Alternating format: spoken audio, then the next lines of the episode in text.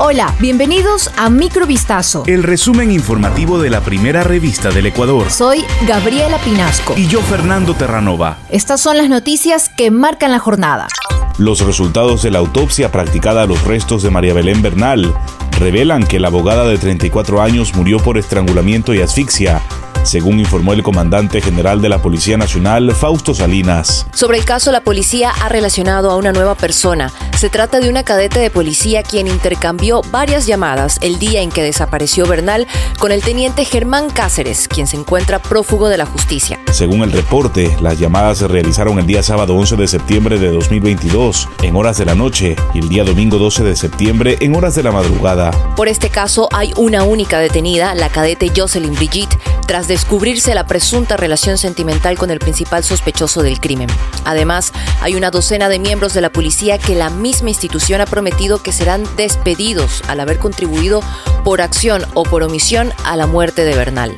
El reciente asesinato del fiscal Edgar Escobar el pasado lunes 19 de septiembre en los exteriores del edificio de la Fiscalía General del Estado, en el centro de Guayaquil, así como el crimen contra otros funcionarios judiciales en lo que va del año, ha dejado en evidencia los riesgos que enfrentarían jueces, fiscales, entre otros servidores. En vista de ello, delegados de la Fiscalía, del Consejo de la Judicatura y del Ministerio del Interior acordaron acciones concretas y la aplicación de técnicas para el fortalecimiento de las condiciones de seguridad. Entre ellas está la creación e instalación inmediata de una mesa técnica interinstitucional entre el Ministerio del Interior, Policía Nacional, el Consejo de la Judicatura y la Fiscalía General del Estado para estructurar y desarrollar un sistema de seguridad nacional para la función judicial desde una perspectiva técnica y de inteligencia, en función de la determinación del riesgo por las amenazas vinculadas directamente con el narcotráfico y el crimen organizado. Además, la Policía Nacional priorizará la protección y seguridad de los servidores judiciales cuya labor tiene mayor exposición al riesgo. Ecuador paga 3.214 millones de dólares en subsidio de combustibles, rubro superior a los destinados a la salud, educación y obras sociales. Sin embargo, en la frontera con Perú, ecuatorianos contrabandean sin dificultad alguna combustible y gas. Ni en Huaquillas ni en cualquier parte de la provincia del Oro está permitido que las estaciones de servicio vendan gasolina a vehículos con placas internacionales. Pero no hay problema. Dentro de Huaquillas, por el oeste, en camino a Puerto Hualtaco, se vende informalmente gasolina en las esquinas. Es decir, los mismos ecuatorianos ayudan a la comercialización de la gasolina que el gobierno subsidia. Coincidentemente o no, en esa zona circulan muchos autos con placas de Perú. El contrabando es una maldición de toda frontera y resulta más atractiva cuando la rentabilidad es alta. En Ecuador, el galón de Ecopaís, gasolina de 85 octanos, cuesta 2 dólares con 40 centavos por cada galón. En Perú, no tienen la misma política.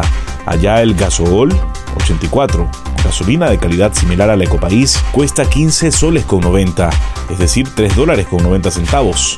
El combustible peruano cuesta 65% más que el ecuatoriano.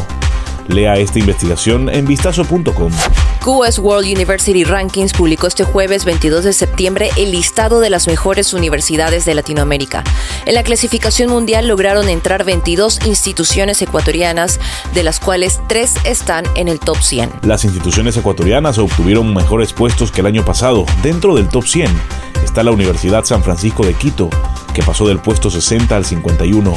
Le siguen la ESPOL, que subió del 82 al 65, y la Pontificia Universidad Católica del Ecuador, que asciende del 116 al 93. La Universidad San Francisco de Quito logró mayor puntuación en la categoría de reputación como empleador, mientras que la PUSE tiene la nota más alta del país en cuanto a reputación académica. También destacan a la Universidad de Cuenca por producir la investigación de mayor impacto en Ecuador, y la Escuela Politécnica Nacional está entre las 100 mejores del continente en cuanto a publicaciones por profesor.